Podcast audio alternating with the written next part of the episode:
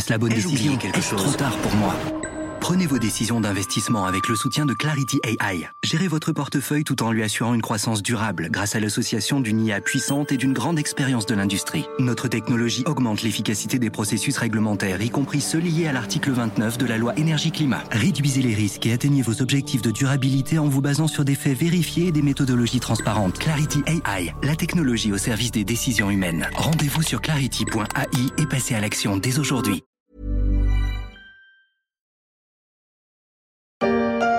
En cette année où la France a l'honneur d'accueillir la Coupe du Monde, je souhaite une vie belle et glorieuse au Stade de France. Une vie belle et glorieuse pour le Stade de France, les souhaits du président Jacques Chirac en 1998 pour l'inauguration du grand stade construit en Seine-Saint-Denis en vue de l'organisation de la Coupe du Monde, des vœux en partie exaucés pour ce qui concerne la gloire. Pour la belle vie, ce fut un peu plus long à se dessiner.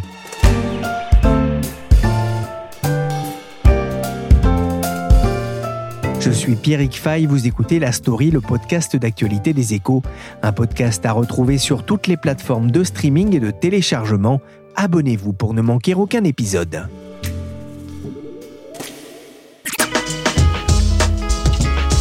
Il était écrit que Zizou démarre sa légende dans un stade à la hauteur de son talent.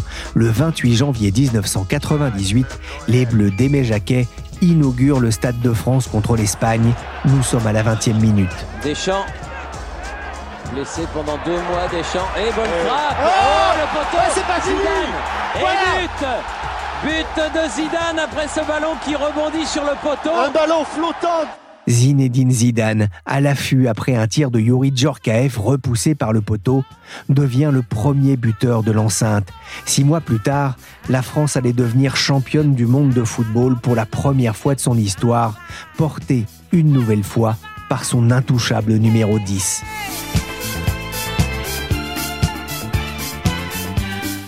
C'était hauts du Stade de France mais il y a eu des bas aussi, financièrement notamment.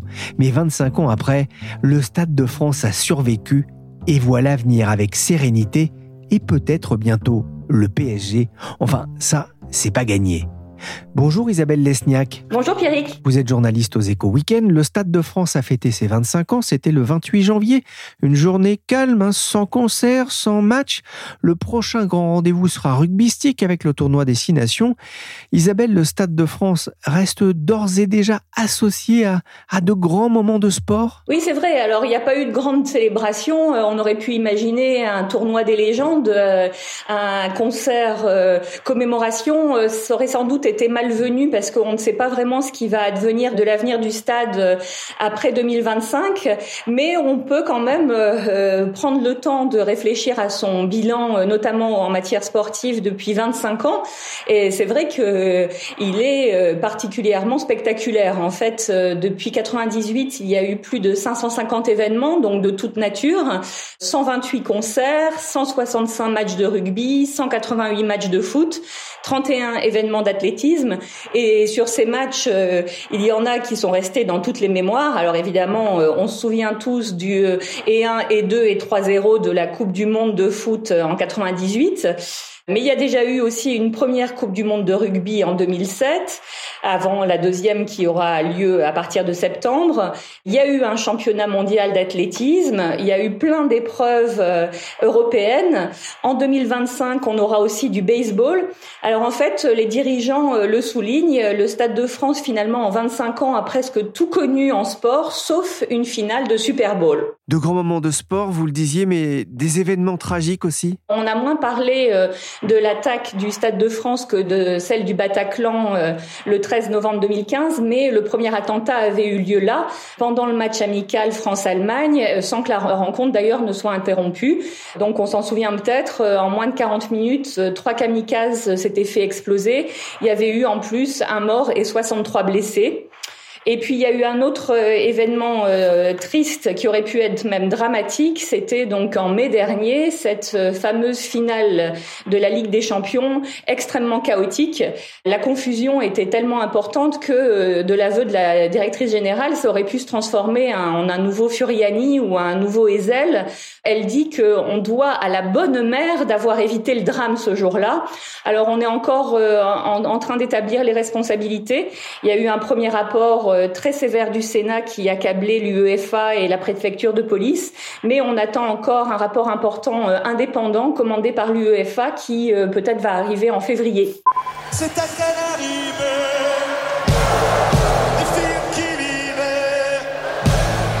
Le Stade de France, c'est 80 000 places pour des matchs, jusqu'à 100 000 pour des concerts, avec euh, le record hein, pour le méga concert d'Indochine, plus de 97 000 fans euh, présents, c'est énorme. C'est aussi 180 euh, loges primatives, 35 millions de spectateurs depuis l'ouverture.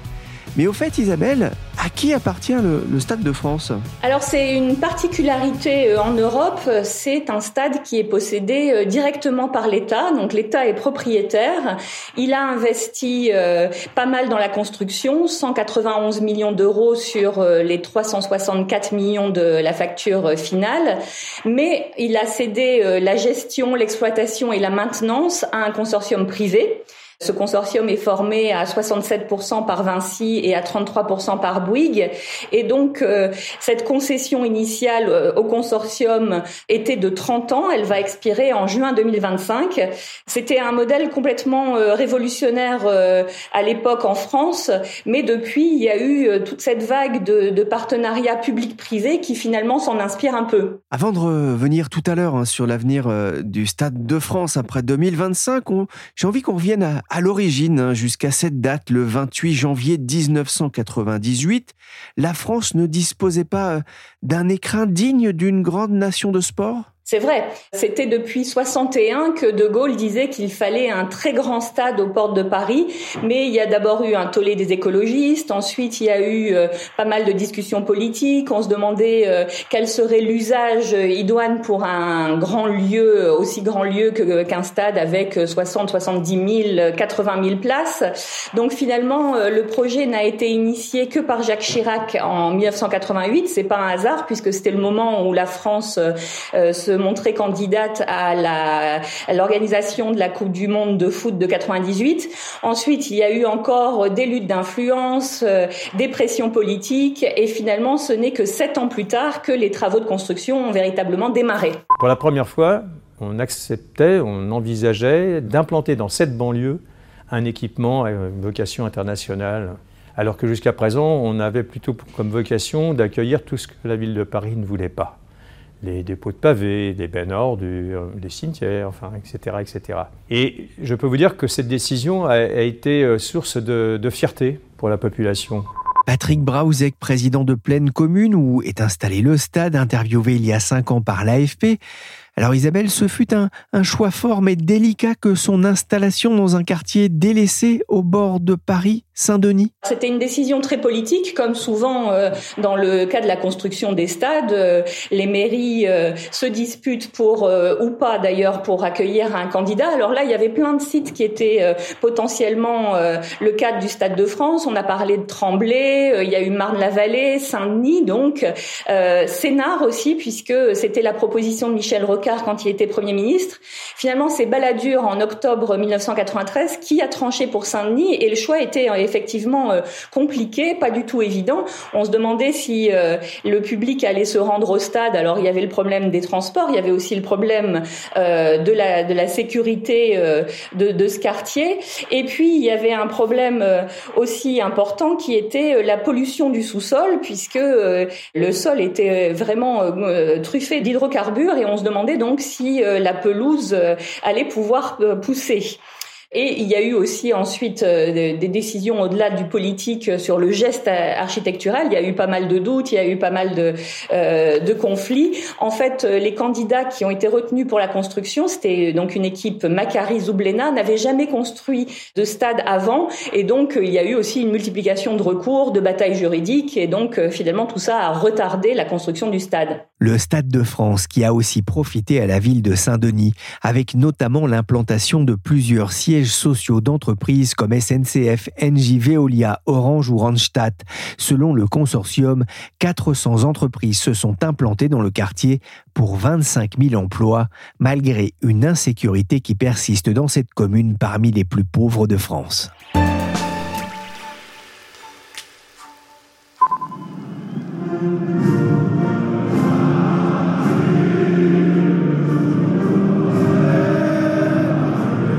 La Marseillaise au Stade de France, a capella juste avant à France-Irlande il y a presque un an.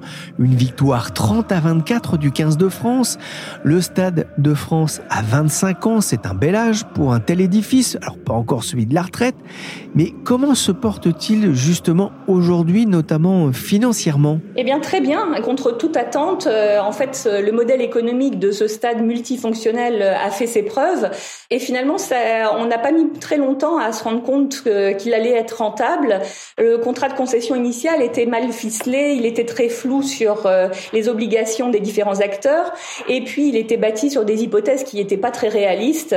En fait, euh, malgré cette absence qui a été souvent euh, soulignée de stade résident, qui compliquait la donne, dès les premières années, on voit que la rentabilité est quatre fois supérieure aux prévisions initiales. Donc, dès 2013, l'État peut suspendre sa compensation pour l'absence de stade résident et le, stade euh, est rentable de soi-même. Et alors c'est encore plus vrai dans cette période qu'on vit actuellement post-Covid parce que euh, finalement les gens ont envie de se retrouver et donc euh, tous les événements font quasiment le plein.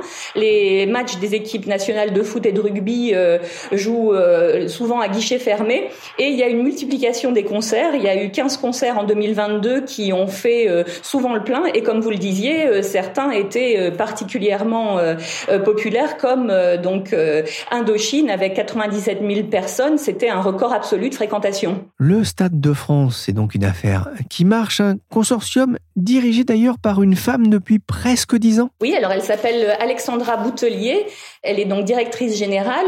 C'est une femme de grande expérience. Euh, elle a un franc-parler qui est très caractéristique, enfin très marquant.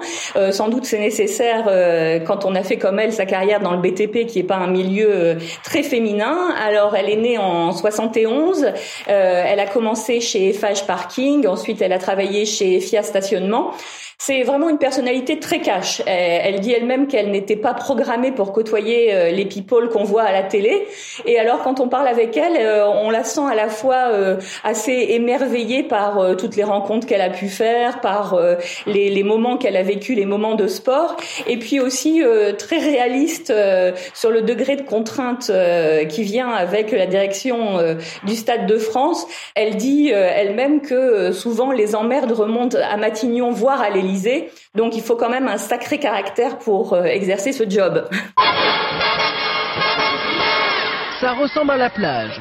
Ça a le goût de la plage. Et pourtant, nous ne sommes pas à la plage, mais à Saint-Denis. Sous les gradins du Stade de France, le sable. 2500 tonnes en tout, un espace de jeu unique pour découvrir de nombreux sports comme le beach rugby. Le Stade de France en maillot de bain, une archive de l'INA, c'était en 2010. Avec Alexandra Boutelier et ses prédécesseurs, le Stade de France a aussi réussi son pari en étant plus qu'un simple stade où l'on peut voir courir des gens derrière des ballons. Oui, alors dès le début, c'était l'idée, euh, on voulait un espace à vocation universelle euh, pour que la rentabilité puisse s'appuyer sur autre chose que des événements sportifs. En fait, il y a, pas mal euh, d'autres enceintes qui s'étaient rendues compte que les événements sportifs de, finalement euh, devaient être un produit d'appel, mais que la billetterie devait euh, aussi reposer sur d'autres événements. Donc, on a souvent dit que c'était le premier stade multifonctionnel au monde. C'est pas complètement vrai. L'Amsterdam Arena ou les grands stades américains le, le faisaient avant le Stade de France, mais pour la France, c'était une première. Et euh, les premiers responsables, en fait, euh, c'était euh, vraiment décarcassé pour essayer d'attirer le public, en se disant qu'il fallait vraiment créer une marque attractive, mais il n'existait pas vraiment de, de spectacle suffisamment démesuré pour pouvoir remplir et utiliser tout l'espace du Stade de France. Donc, du coup, les premiers responsables ont décidé de les créer en interne, et ça a donné ces méga événements culturels comme le Ben de Robert Hossein. Donc, c'était 300 000 personnes personnes en cinq soirs. Euh, il y a eu aussi toute cette vague des grands opéras populaires, Aïda, Carmen, Turandot. Euh, finalement, ça a tellement bien marché en interne que certains se sont exportés, certains jusqu'à l'Australie. Et donc, il y a eu une véritable tradition des grands événements culturels euh, extrêmement populaires qui ont pu être critiqués, mais en, tout cas qui faisaient le plein. Ah, le Stade de France, on l'a dit, est associé aux grandes compétitions de foot, de rugby, d'athlétisme, mais il mise aussi ses nouveaux sur le sport électronique ça, c'est un des pressentiments une, vraiment d'Alexandra de, Boutelier qui est très curieuse et qui a vu qu'aux États-Unis euh, et aussi en Asie, ces événements d'e-sport attiraient les foules. Et donc, elle s'est dit que faute d'avoir un stade résident euh, traditionnel, peut-être qu'on pourrait regarder une e-team. Et donc, c'est Vitality qui a été euh, choisi. Ils ont déjà leur centre d'entraînement à l'intérieur de la carcasse du stade, dans, dans, dans une des loges. Et à terme, on veut pouvoir accueillir euh, des événements qui sont quelquefois euh, vraiment très populaires et qui font euh, éventuellement stade plein. on ne sait pas si en France, à Bercy, c'est déjà le cas. On ne sait pas si, évidemment, une enceinte aussi grande que le Stade de France pourrait déjà faire le plein, mais à terme, c'est sans doute l'avenir. Il y a tout de même un nuage autour du Stade de France. Il n'est jamais parvenu à attirer un club de foot ou de rugby résident. Pourquoi? C'est la question que j'ai posée à Yann Duvert, spécialiste du sport business aux échos. Bien parce que tout le monde a déjà sa résidence en fait. Il n'y a qu'un seul grand club à Paris, c'est le PSG, et il joue au Parc des Princes. Euh, le Red Star, qui joue en national, joue au Stade Bauer à Saint-Ouen, et ils ne sont pas prêts à le quitter, d'autant que des travaux vont y être réalisés. Le Paris FC, lui, il joue au Stade Charletti, et en ce qui concerne le rugby, les deux clubs de top 14, le Stade français et le Racing, jouent respectivement à Jean-Bouin et la Défense Arena. Bref, personne n'a réellement besoin du Stade de France. C'était déjà le cas lors de sa construction, ce qui a conduit à cette fameuse clause en cas d'absence de club résident. On espérait alors qu'un deuxième club de foot émerge à Paris. 25 ans plus tard, ce n'est toujours pas le cas et on n'en prend pas vraiment le chemin. Ouais, Yann, il y a quand même eu cette rumeur de l'arrivée du PSG euh, au Stade de France. Elle a ressurgi il y a quelques semaines. Pour quelle raison? Parce qu'entre le PSG et la mairie de Paris, c'est plus vraiment le grand amour. Pour résumer, le PSG est à l'étroit au Parc des Princes. 48 000 places, ça lui suffit plus. Tous les matchs sont à guichet fermé et il ne peut plus augmenter ses revenus de billetterie. Il veut donc l'agrandir pour porter sa capacité à 60 000 places en faisant des travaux colossaux. On parle de 500 millions d'euros de travaux. Et pour ça, il souhaite racheter le stade. Pendant des mois, il y a eu des discussions avec la mairie de Paris à ce sujet. Mais il y a quelques semaines, Anne Hidalgo a brusquement fermé la porte, ce qui a déclenché la colère des dirigeants parisiens. La tension est montée de plusieurs crans et désormais le président du PSG dit clairement que le club va quitter le Parc des Princes si l'Amérique campe sur sa position. D'où l'hypothèse d'un déménagement au Stade de France et ses 80 000 places. Est-ce que vous y croyez justement, euh, Yann? Pas vraiment, et pour plusieurs raisons. Certes, la concession arrive à échéance en 2025, mais comme cela a été dit, le Stade de France a trouvé son modèle économique sans club résident, donc le PSG n'est plus vraiment attendu comme le Messi il y a aussi un certain nombre d'autres problèmes qui vont se poser. D'abord, le Stade de France, ce n'est pas Paris, et pour l'image de marque du PSG, c'est embêtant. Ensuite, il faudrait engager des gros travaux, qu'il s'agisse de la rénovation, du réaménagement des hospitalités pour les VIP, ou même des tribunes. Il faudrait transformer le Stade de France en véritable stade de foot, car actuellement, ce n'est pas le cas. Ouvert à tous les vents, tribune trop éloignée du terrain, l'acoustique n'est pas vraiment réussie, etc., etc. A aussi des coûts supplémentaires en matière de sécurité, car on l'a vu lors de la finale de la Ligue des Champions, c'est plus compliqué de sécuriser le Stade de France que le Parc des Princes. Et enfin, il faudra convaincre les supporters qui sont dans leur immense majorité hostiles à un déménagement à Saint-Denis. Ce soir, je suis le capitaine, je suis dans la capitale. En bas de la tour Eiffel, les lumières Il y a Neymar, Saint-Denis ne sera pas le stade du PSG. Isabelle, je reviens vers vous. Le stade de France restera quand même le lieu privilégié des finales et des JO, mais il y a de plus en plus de concurrence en France Par rapport à 95, euh, le contexte est très différent. L'offre de salles s'est beaucoup enrichie, euh, notamment en Ile-de-France. Donc Bercy, euh, l'accord Hôtel Arena a été rénové. Et puis, il y a eu la construction de Paris La Défense Arena à Nanterre. C'est la plus grande salle indoor d'Europe, 40 000 places en configuration concert. Et ça, c'est une vraie concurrence parce que ces deux salles, Bercy et La Défense Arena, ont l'avantage d'être fermé, donc utilisable par toutes les conditions météo, et puis d'avoir une capacité d'accueil euh, finalement plus facile à remplir.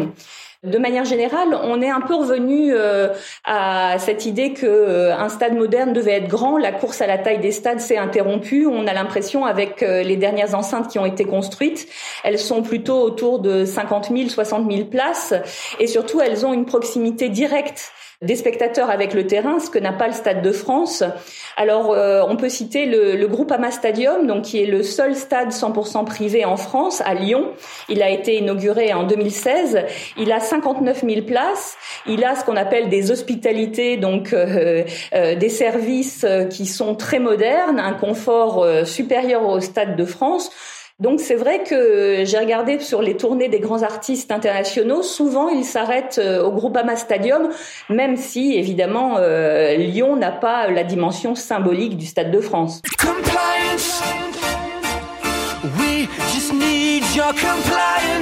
Dépêche Mode, Muse qu'on entend ici, Mylène Farmer et les Red Hot Chili Peppers seront à Lyon d'ici le 11 juillet, une belle programmation au Groupama Stadium. Mais en ce moment, le consortium Vinci Bouygues, qui gère le stade, a d'autres soucis. Son contrat de concession se termine en 2025, c'est quasiment demain. À une époque pas si lointaine, on se demandait d'ailleurs si ces deux groupes n'allaient pas finir par jeter l'éponge. Qu'en est-il aujourd'hui? Alors c'est vrai, l'État a indiqué que la concession serait pas renouvelée. On ne sait pas encore vers quoi on se dirige. L'appel d'offres euh, est toujours euh, en cours d'élaboration. Au départ, on avait l'impression que Vinci ne pourrait ne plus être intéressé, mais finalement, euh, ils ont quand même ce consortium Vinci Bouygues a quand même l'expérience. on sent bien qu'il n'exclut pas de remplir si les conditions de, de cet appel d'offres sont favorables. C'est vrai que le temps joue pour eux puisque finalement, plus on s'approche de la date limite, plus le temps presse, il n'y a pas énormément d'acteurs euh, qui pourraient euh, reprendre euh, la gestion et qui ont l'expérience dans ce domaine. On a aussi cette idée que l'État pourrait revendre le Stade de France. C'était ce qui est préconisé souvent dans les rapports du Sénat de la Cour des comptes. Mais récemment, le service des domaines a estimé le prix du Stade de France à 600 millions d'euros. Donc c'est beaucoup, d'autant qu'il faudra peut-être la même somme en travaux. Donc c'est peut-être pas très réaliste de s'imaginer un repreneur privé et donc finalement euh, peut-être qu'il y aura euh, un renouvellement de la concession euh, avec des conditions pas si différentes de celles initiales, même si on fera plus attention aux finances publiques sans doute. Ouais, on en saura sans doute un peu plus au fur et à mesure qu'on se rapprochera de la date. Le Stade de France a vieilli, vous le disiez, il aura besoin d'un petit coup de pinceau, au moins un coup de pinceau d'ailleurs. Qu'en est-il d'ailleurs des, des travaux liés au JO alors l'État a retoqué cette proposition du consortium justement de rénover euh, totalement le stade avant surtout la Coupe du monde de rugby et donc les JO. Euh, ils avaient proposé donc euh, de mettre 450 millions d'euros de travaux en échange d'un nouveau bail de longue durée. Donc le coût a été jugé vraiment faramineux, 450 millions d'euros, c'est beaucoup.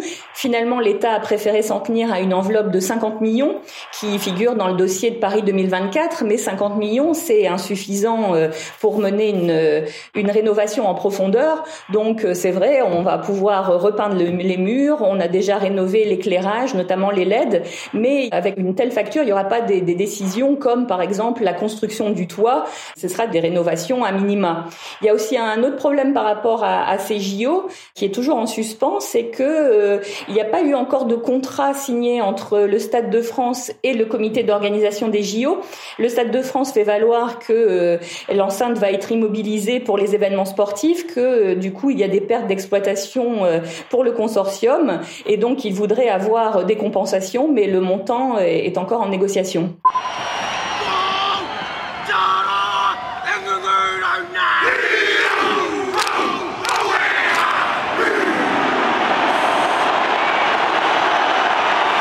Un dernier mot, Isabelle. Euh, l'année s'annonce riche en événements au Stade de France avec euh, comme apothéose la Coupe du Monde de rugby. Oui, alors ça se bouscule en termes de programmation. Donc euh, dès le 8 septembre, il y aura le match inaugural d'ouverture de la Coupe du Monde de rugby. Alors c'est presque une affiche de finale puisque c'est un France-Nouvelle-Zélande. Mais avant, euh, il a fallu euh, caser euh, toutes les demandes de concerts. en fait, les, artistes ont repris évidemment les tournées et ça leur apporte beaucoup d'argent, alors que pendant le, le, Covid, leur business model était impacté par l'absence de live. Donc ça se précipite au Stade de France. Il y aura Soprano, il y aura Metallica, Harry Styles, Dépêche Mode, Mylène Farmer. Beyoncé a réussi à caser deux dates. Elle vient de l'annoncer. Finalement euh, il y a énormément de demandes, mais euh, le Stade de France est quelque part victime de son succès et il faut faire des arbitrages entre le sport et les concerts. C'est pas toujours évident. Merci Isabelle Lesniak et Yann Duvert, journaliste aux échos. Vous pouvez retrouver la saga du Stade de France dans les pages des échos week-end et sur le site leséchos.fr. La story c'est fini pour aujourd'hui. Cet épisode a été réalisé par Willy Gann, chargé de production et d'édition Michel Varnet.